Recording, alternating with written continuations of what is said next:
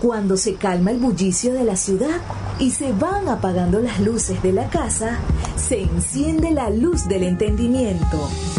Desde este momento comienza Puerto de Libros, Librería Radiofónica, programa que contiene todos sus elementos tipo A. Puede ser escuchado por niños, niñas y adolescentes sin la supervisión de padres, madres o representantes.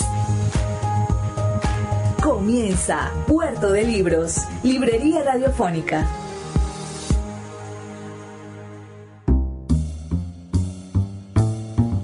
Bienvenidos a Puerto de Libros, les habla Luis Peroso Cervantes, quien de lunes a viernes de 9 a 10 de la noche les trae este programa por la señal de la 88.1 Radio Fe y Alegría de Maracaibo. Recuerda nuestros contactos, puedes escribirnos al 0424-672-3597 o a nuestras redes sociales arroba Librería Radio en Twitter y en Instagram. También tenemos una página web www.radio.puertodelibros.com.be y puedes escuchar todos nuestros programas en YouTube buscándonos como Librería Radiofónica. Ahora vamos a comenzar nuestro programa, pero primero escucharemos los mensajes que tienen para nosotros nuestros anunciantes.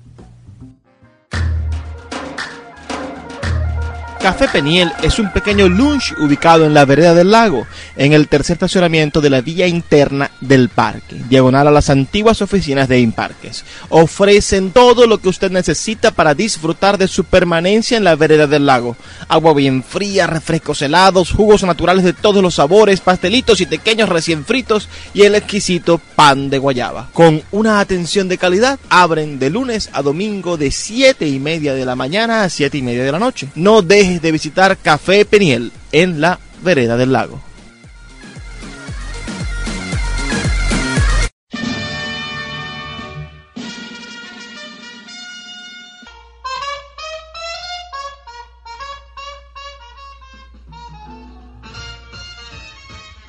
Sultana del Lago Editores es una empresa de servicios editoriales radicada en Maracaibo, la única que presta servicios de impresión bajo demanda en nuestra ciudad. Gana dinero vendiendo tu libro en su plataforma virtual.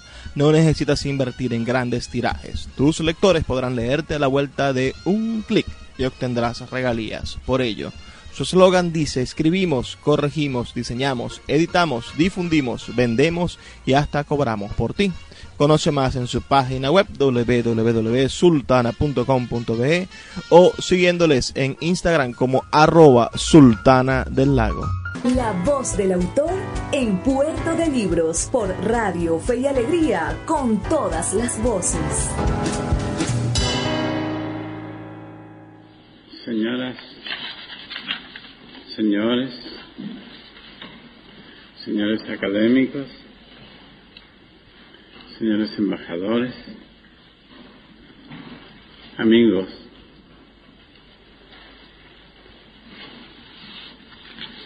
mi discurso será una larga travesía,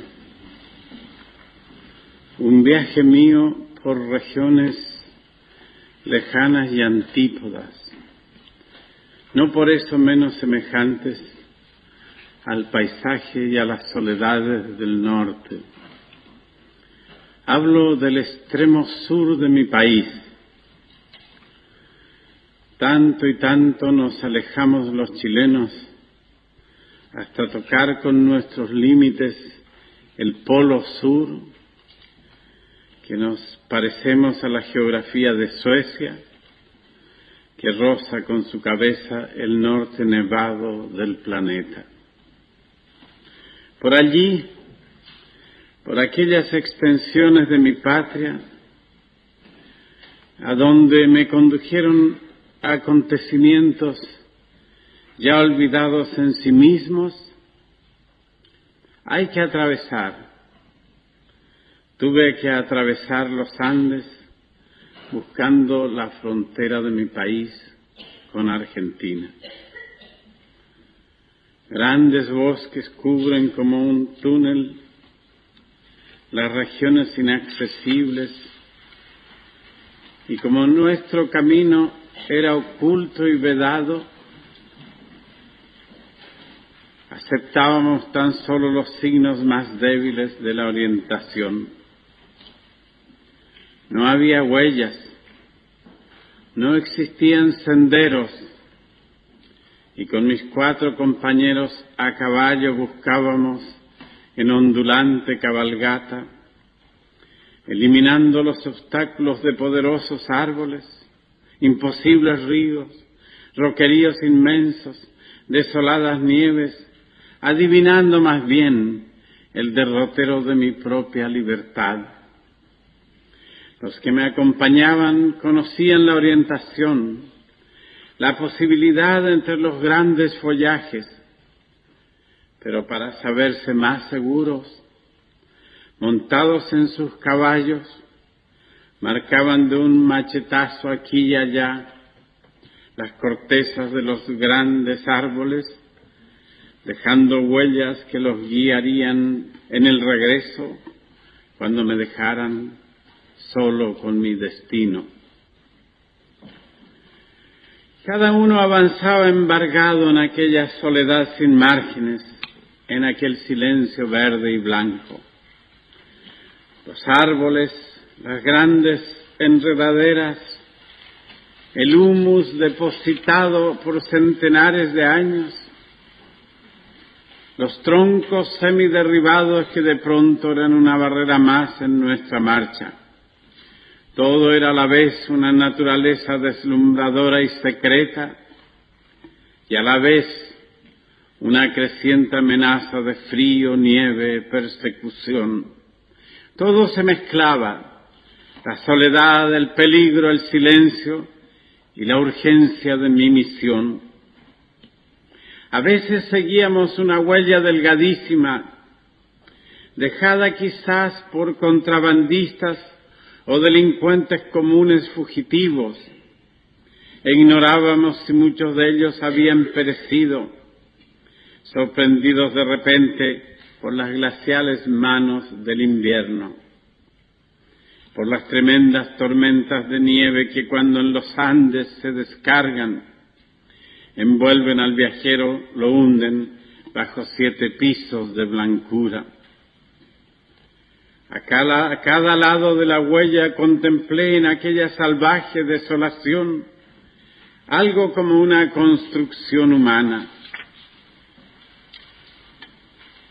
Eran trozos de ramas acumulados que habían soportado muchos inviernos, vegetal ofrenda de centenares de viajeros, altos túmulos de madera para recordar a los caídos, para hacer pensar, pensar en los que no pudieron seguir y quedaron allí para siempre debajo de las nieves. También mis compañeros cortaron con sus machetes las ramas que nos tocaban las cabezas y que descendían sobre nosotros desde la altura de las coníferas inmensas, desde los robles cuyo último follaje palpitaba antes de las tempestades del invierno. Y también yo fui dejando en cada túmulo un recuerdo, una tarjeta de madera, una rama cortada del bosque para adornar las tumbas de uno y otro, de los viajeros desconocidos. Teníamos que cruzar un río. Esas pequeñas vertientes nacidas en las cumbres de los Andes se precipitan, descargan su fuerza vertiginosa y atropelladora, se tornan en cascadas, rompen tierras y rocas con la energía y la velocidad que trajeron desde las alturas insignes pero esta vez encontramos un remanso, un gran espejo de agua, un vado. Los caballos entraron, perdieron pie y nadaron hacia la otra ribera. Pronto mi caballo fue sobrepasado casi totalmente por las aguas. Yo comencé a mecerme sin sostén, mis pies se afanaban al garete mientras la bestia pugnaba por mantener la cabeza al aire libre. Así cruzamos y apenas llegados a la otra orilla, los vaquianos, los campesinos que me acompañaban me preguntaron con cierta sonrisa, tuvo mucho miedo, mucho. Creí que había llegado mi última hora, dije. Íbamos detrás de usted con el lazo en la mano, me respondieron. Ahí mismo, agregó uno de ellos, cayó mi padre y lo arrastró la corriente. No iba a pasar lo mismo con usted. Seguimos hasta entrar en un túnel natural que tal vez abrió en las rocas imponentes un caudaloso río ya perdido, o un estremecimiento del planeta que dispuso en las alturas aquella obra, aquel canal rupestre de piedras socavadas de granito en el cual penetramos. A los pocos pasos, las cabalgaduras resbalaban, trataban de afincarse en los desniveles de piedra y tendidos sobre se doblegaban sus patas, estallaban chispas en las cerraduras. Más de una vez me vi arrojado del caballo y tendido sobre las rocas. Mi cabalgadura sangraba de narices y patas, pero proseguimos empecinados el vasto, el espléndido, el difícil camino. El poeta Luis Peroso Cervantes le acompaña en Puerto de Libros, Librería Radiofónica, por Radio Fe y Alegría, con todas las voces.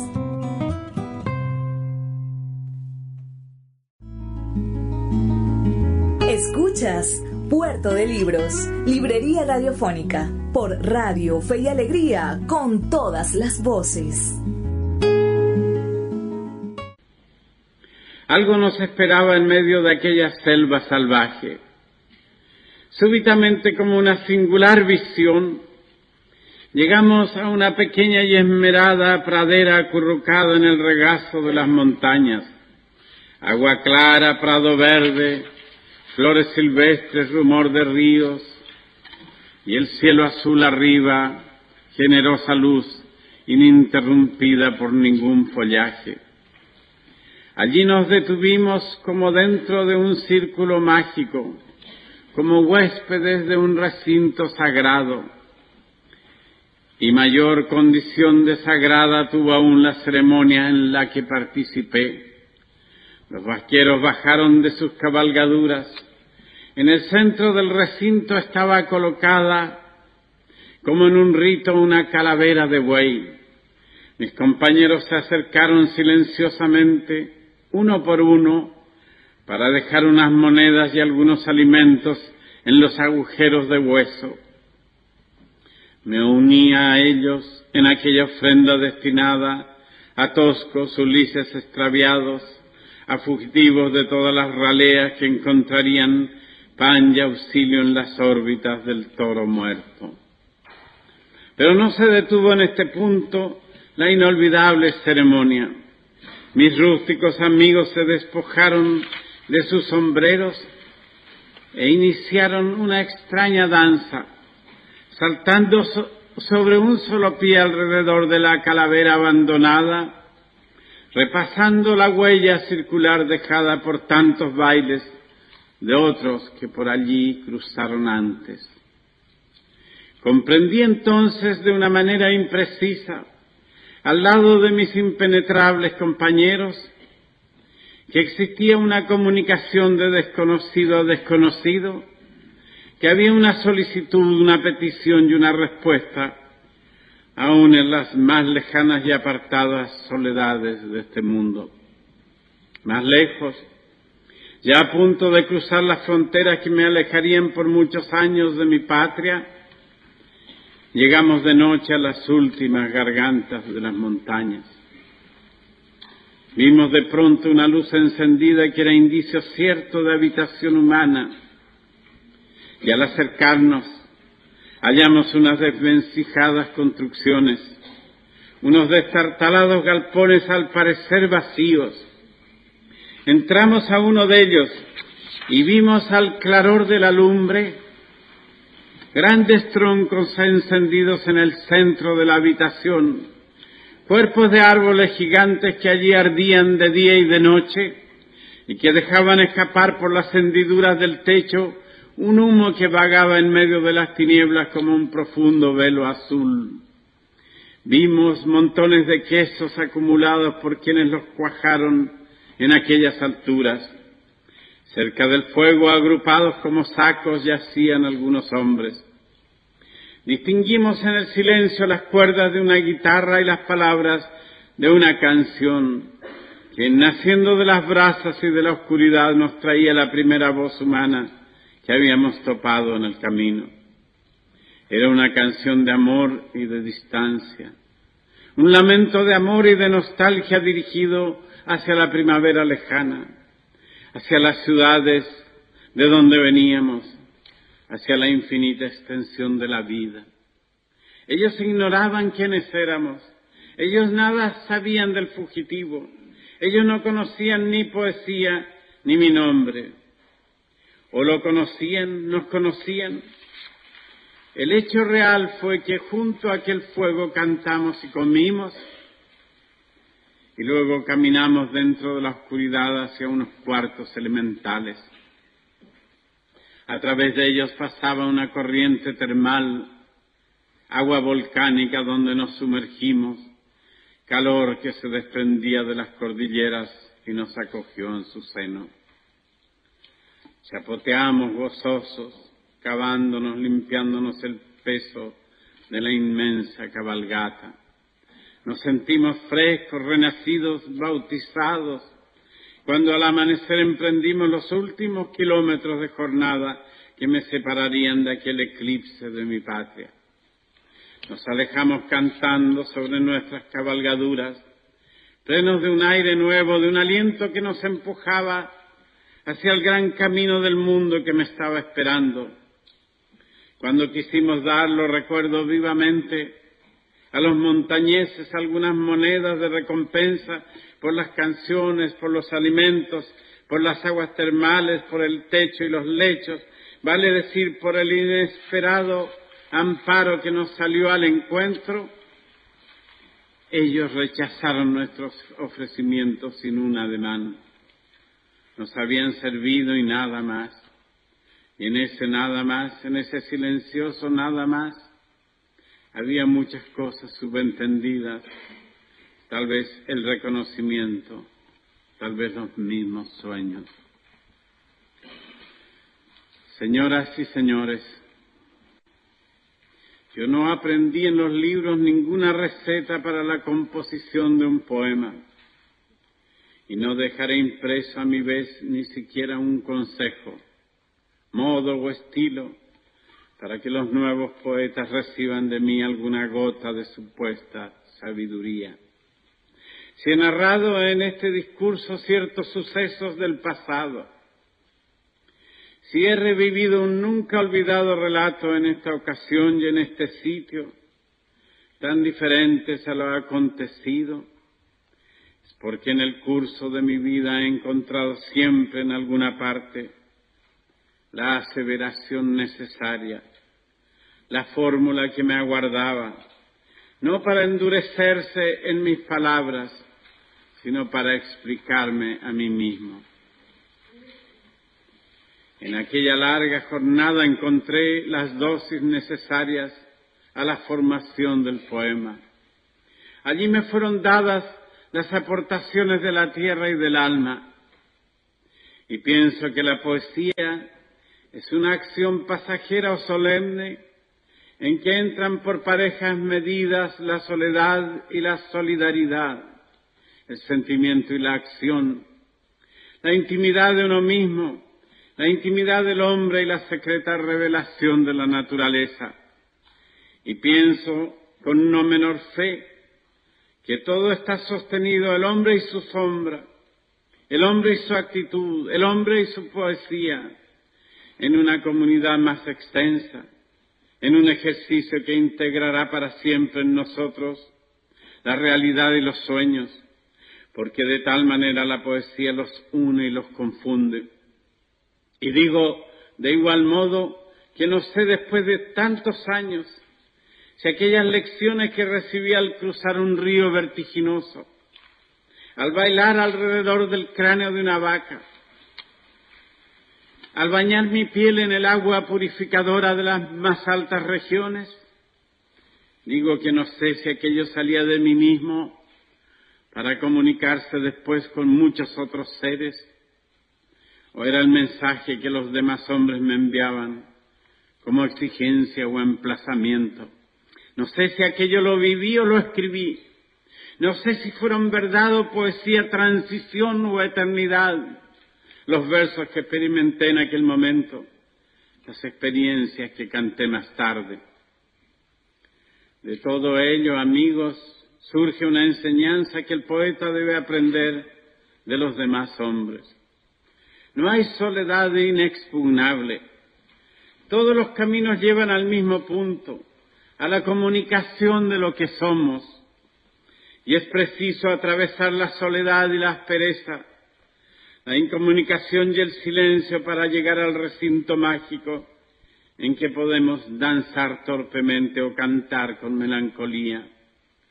Mas en esa danza o en esa canción están consumados los más antiguos ritos de la conciencia, de la conciencia de ser hombres y creer en un destino común.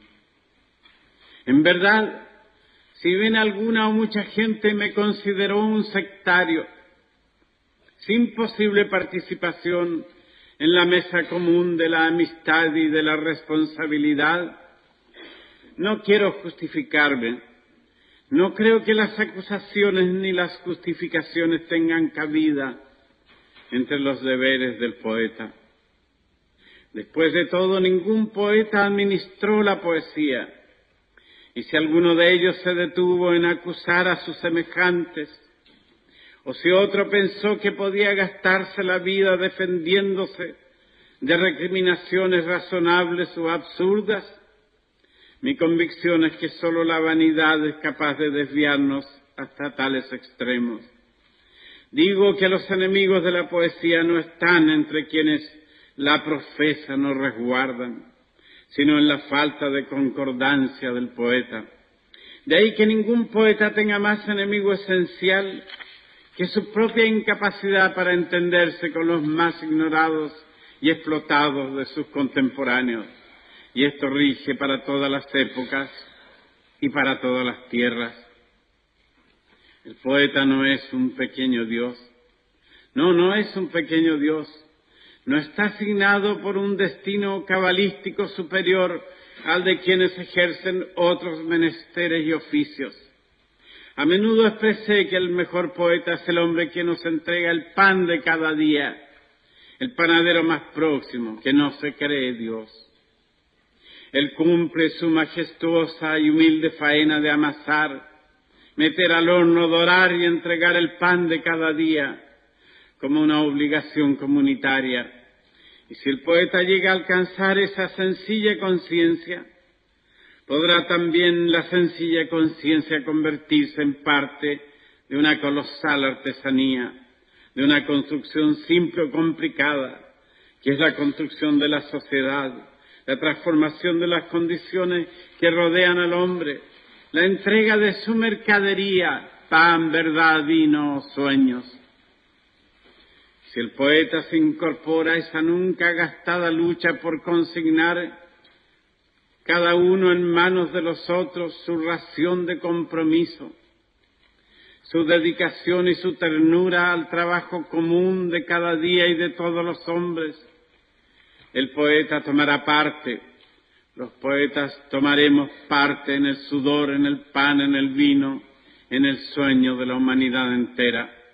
Solo por ese camino inalienable de ser hombres comunes llegaremos a restituirle a la poesía el anchuroso espacio que le van recortando en cada época, que le vamos recortando en cada época nosotros mismos.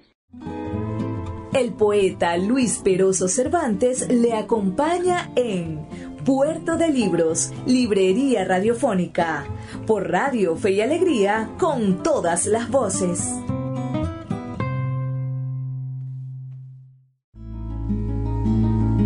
Escuchas Puerto de Libros, Librería Radiofónica, por Radio Fe y Alegría, con todas las voces. Los errores que me llevaron a una relativa verdad y las verdades que repetidas veces me recondujeron al error, unos y otras no me permitieron, ni yo lo pretendí nunca, orientar, dirigir, enseñar lo que se llama el proceso creador, los vericuetos de la literatura. Pero sí me di cuenta de una cosa, de que nosotros mismos vamos creando los fantasmas de nuestra propia mitificación, de la argamasa de lo que hacemos o queremos hacer, surgen más tarde los impedimentos de nuestro propio y futuro desarrollo. Nos vemos indefectiblemente conducidos a la realidad y al realismo, es decir, a tomar una conciencia directa de lo que nos rodea y de los caminos de la transformación. Y luego comprendemos cuando parece tarde que hemos construido una limitación tan exagerada que matamos lo vivo en vez de conducir la vida a desenvolverse y florecer. Nos imponemos un realismo que posteriormente nos resulta más pesado que el ladrillo de las construcciones sin que por ello hayamos erigido el edificio que contemplábamos como parte integral de nuestro deber.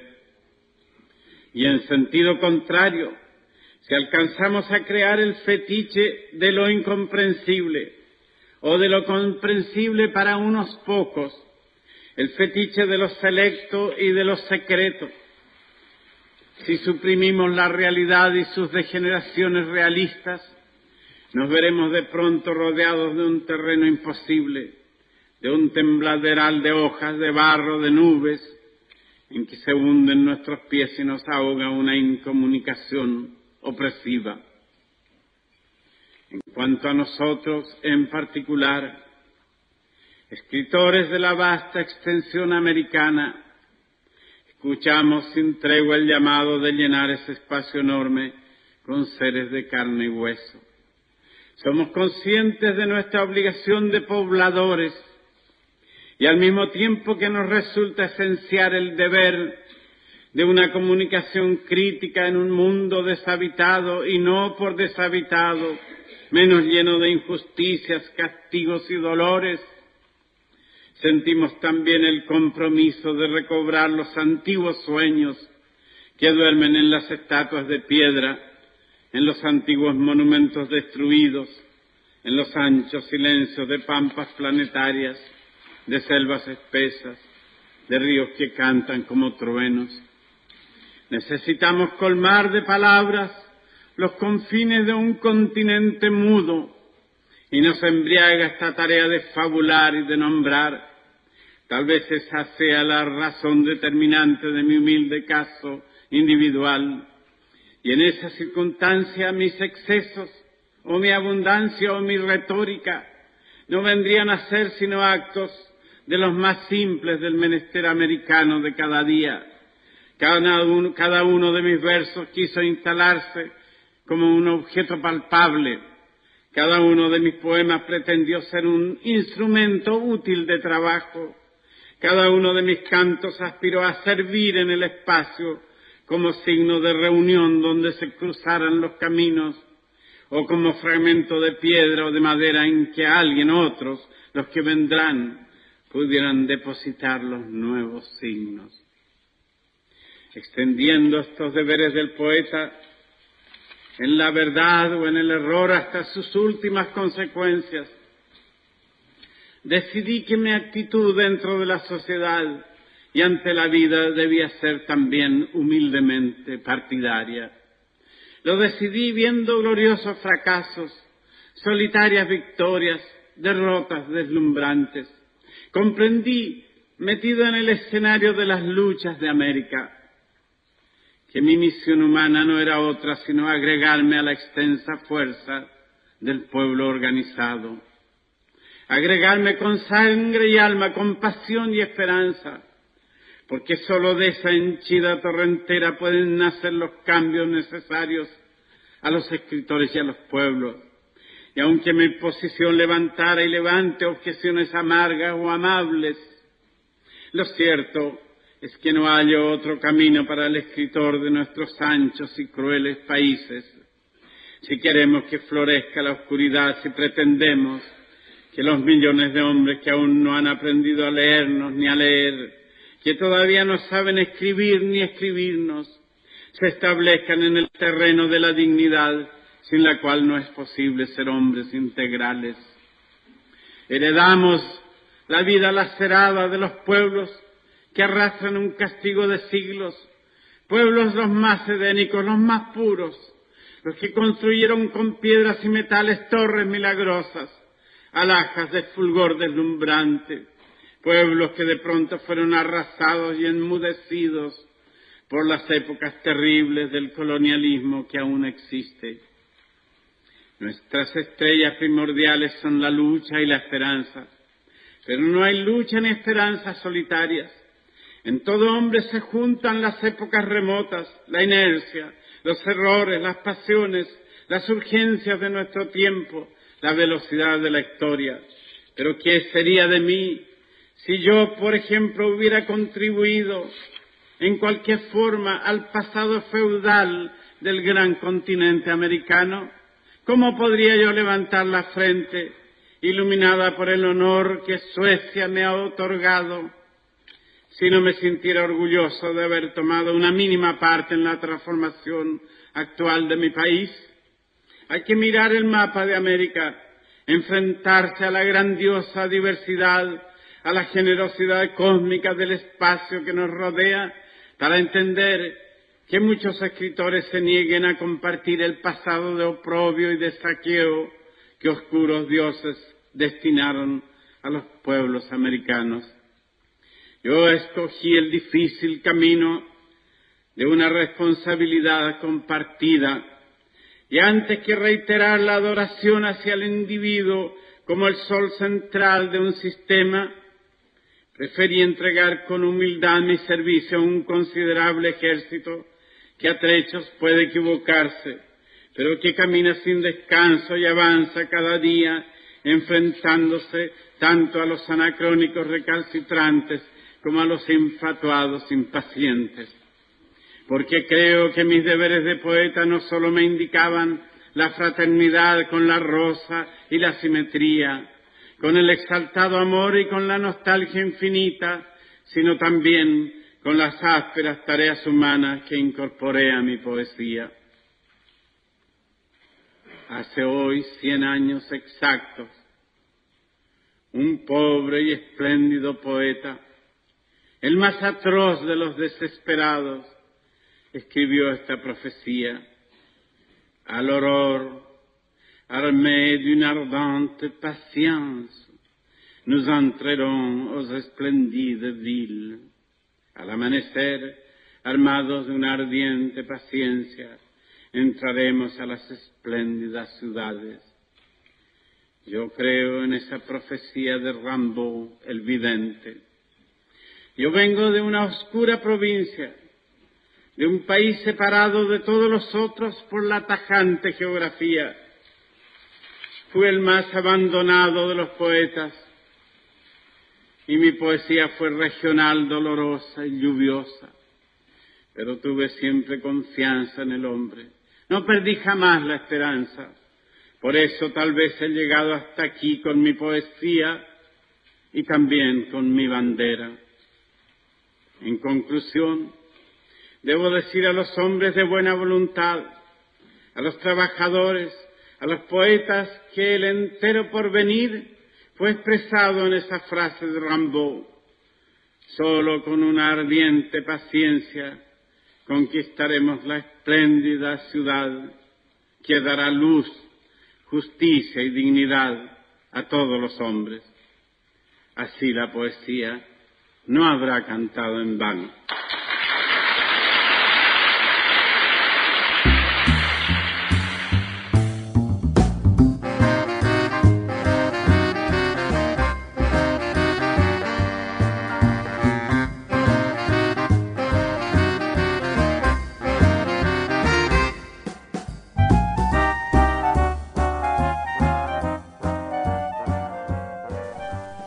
Escuchamos una pieza maravillosa. Escuchamos al gran poeta chileno Pablo Neruda leyendo en esos últimos 30 minutos el discurso del Premio Nobel de Literatura. El discurso del Premio Nobel de Literatura que tuvo la oportunidad de recibir en el año 1971.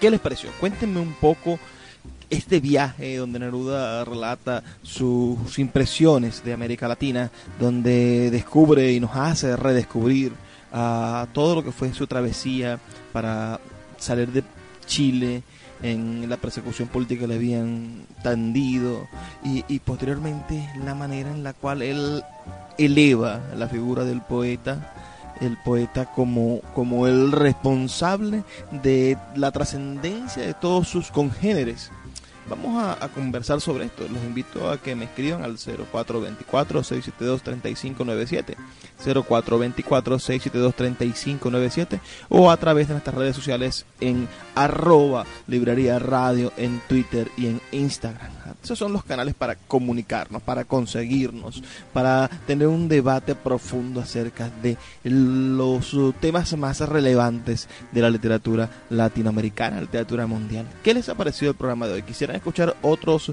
discursos de premios Nobel? Bueno, eh, tuvimos hace algunos programas atrás el discurso de Gabriel García Márquez. Los invitamos a que lo busquen en nuestro canal de YouTube. Allí se encuentran todos nuestros programas anteriores cargados. También podríamos poner el discurso de Mario Vargas Llosa, otra pieza fundamental y maravillosa de la literatura discursiva de, nuestra, de nuestra América Latina. Envíanos un mensaje al 0424-672-3597, reporta tu sintonía y dinos qué opinas acerca de estas maravillosas, sabias, hermosas, profundas palabras del gran poeta latinoamericano Pablo Neruda. Ese Pablo Neruda de, de, los, de las odas elementales, ese Pablo Neruda del canto al Machu Picchu, del, del, del, del canto general, ese Pablo Neruda de, de, los 20 poemas de amor, una canción desesperada, ese gran Pablo Neruda que nos ha acompañado durante tantos años.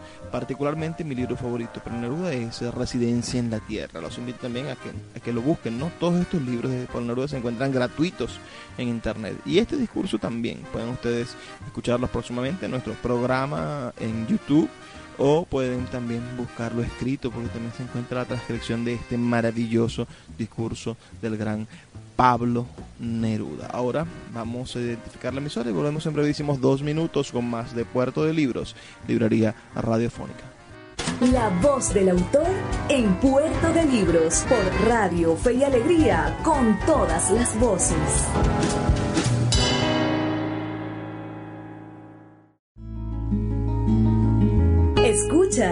Puerto de Libros, Librería Radiofónica, por Radio Fe y Alegría, con todas las voces.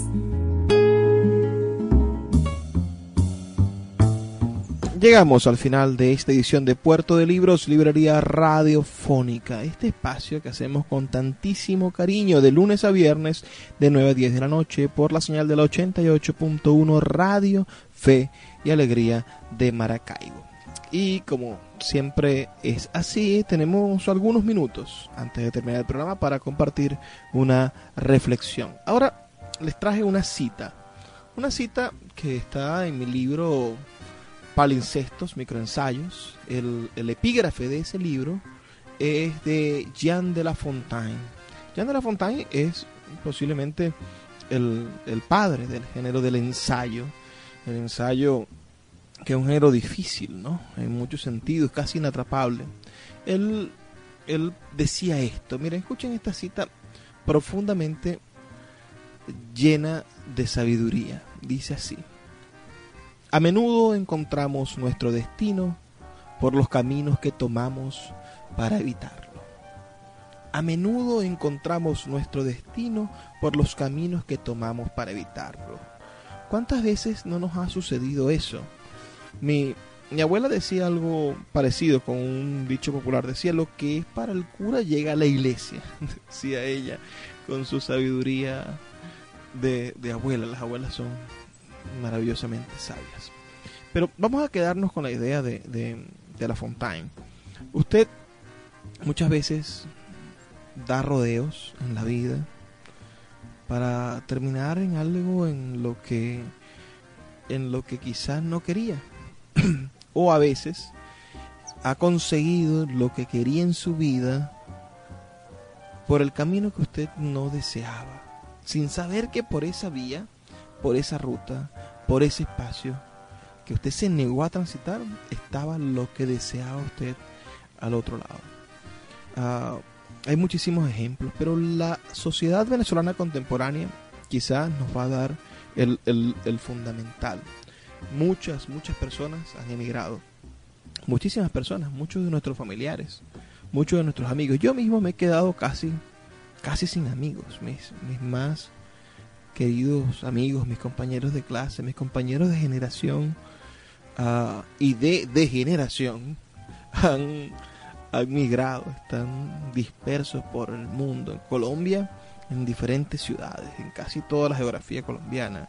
En Brasil algunos, otros en Argentina. Mi amigo Javier Villasmil está en Chile.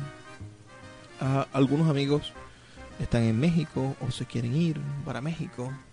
Y, así vamos como, como haciendo un álbum de orfandades, una, un, un, largo mapa de separaciones.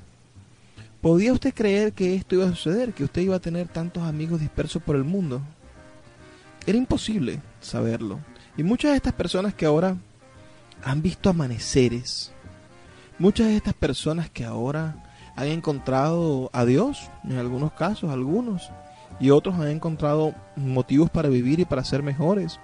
Otros han dejado las drogas, han dejado los vicios, Algunos hasta se han casado y han tenido hijos. No sabían que esto iba a suceder. Les pongo un ejemplo delicioso. El de mi amigo Radaí Andrade. Radaí es un hombre brillante, brillante, uno de los hombres más brillantes de esta ciudad de Maracaibo.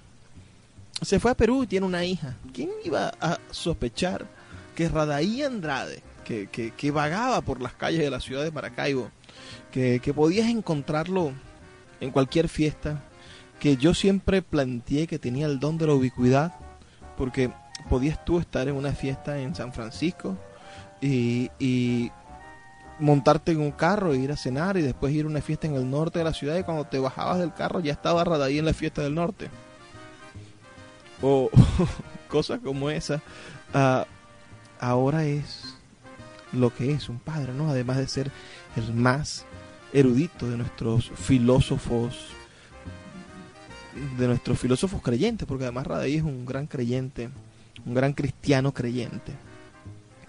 Y así han pasado tantas cosas que nos demuestran la sabiduría, la realidad que está depositada en esto que nos dice el gran Jean de la Fontaine. Dice, a menudo encontramos nuestro destino por los caminos que tomamos para evitarlo. También es terrible, ¿no? Porque me recuerda al poema Ciudad de Constantino Cavafy, eh, que en pocas palabras, en el poema Ciudad dice que, que, que no puedes, no puedes huir de la ciudad porque la ciudad la llevas tú también adentro. Muchas personas se han ido de Maracaibo para descubrir su espíritu zuliano y su amor por la ciudad de Maracaibo afuera. Y muchas personas, creyendo que van a huir de la pobreza, se encuentran con la pobreza extrema y peor del otro lado de la frontera.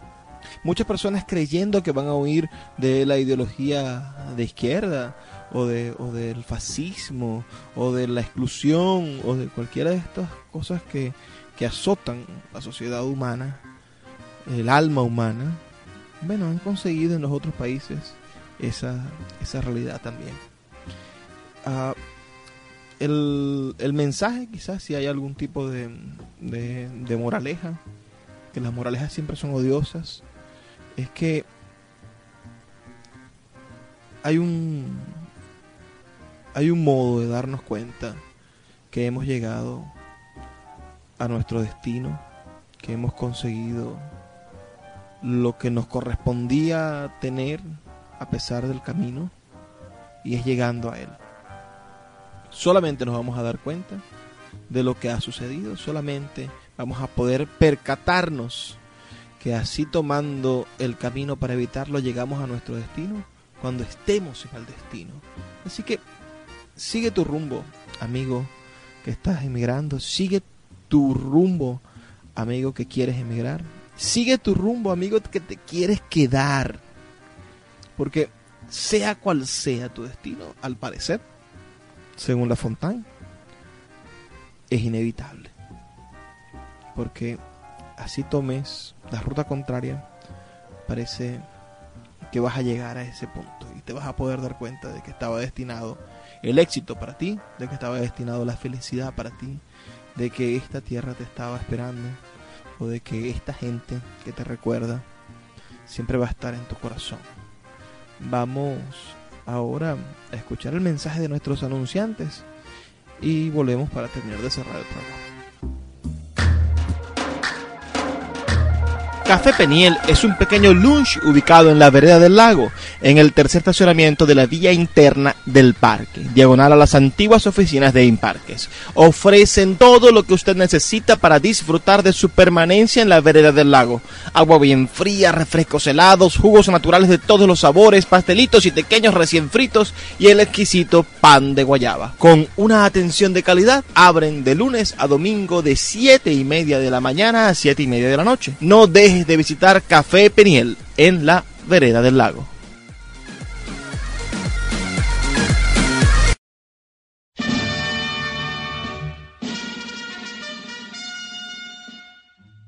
Pon a saltar tu fiesta con los amigos de Inversiones Artesano, que tienen un trampolín para que se diviertan niños y niñas de todas las edades. Llámalos al 0414-650-6484. Este fin de semana invita a tus sobrinos y vecinos a saltar. El entretenimiento perfecto para una fiesta de cumpleaños, bautizo, actividades escolares o simplemente un maravilloso fin de semana. Fuerte, divertido y seguro. Hasta la tía más gordita puede saltar con él. Reserva ya tu fecha al 0414-650-6484 y ponga a saltar tu fiesta con inversiones artesanos. Llegó a Maracaibo una nueva manera de ver todo el contenido de Netflix con la gente de arroba Maracaibo Netflix. Te ofrecemos una pantalla de la plataforma streaming más grande del mundo. Podrás ver en un equipo todo el contenido de Netflix por el equivalente en bolívares a 5 dólares. Ofrecemos cuentas premium con HD y Ultra HD compartidas por 4 personas. Ahorra hasta 3 dólares del precio oficial de Netflix. Escríbenos al 0424-672-3597 o síguenos en Instagram arroba mcbo Netflix para obtener más información.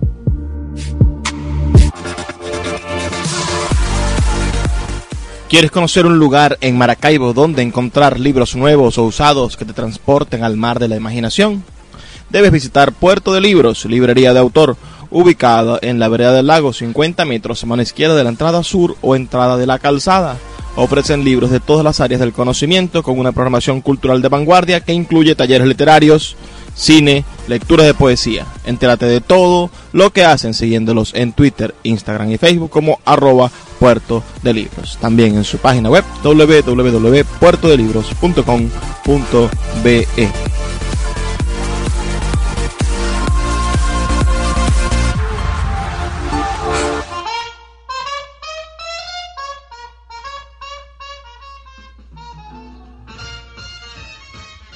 Sultana del Lago Editores es una empresa de servicios editoriales radicada en Maracaibo, la única que presta servicios de impresión bajo demanda en nuestra ciudad. Gana dinero vendiendo tu libro en su plataforma virtual. No necesitas invertir en grandes tirajes. Tus lectores podrán leerte a la vuelta de un clic y obtendrás regalías. Por ello, su eslogan dice, escribimos, corregimos, diseñamos, editamos, difundimos, vendemos y hasta cobramos por ti.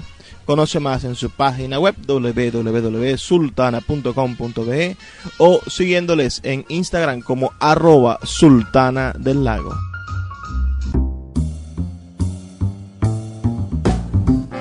Ahora sí llegamos al final de nuestro programa. Ha sido un placer trabajar para ustedes, tener este brevísimo pero intenso recorrido por el mundo de las letras y los libros. Estuvimos en Puerto de Libros, Librería Radiofónica. Les habló Luis Peroso Cervantes, quien de lunes a viernes de 9 a 10 de la noche les trae este espacio por la señal de la 88.1 Radio Fe y Alegría de Maracaibo.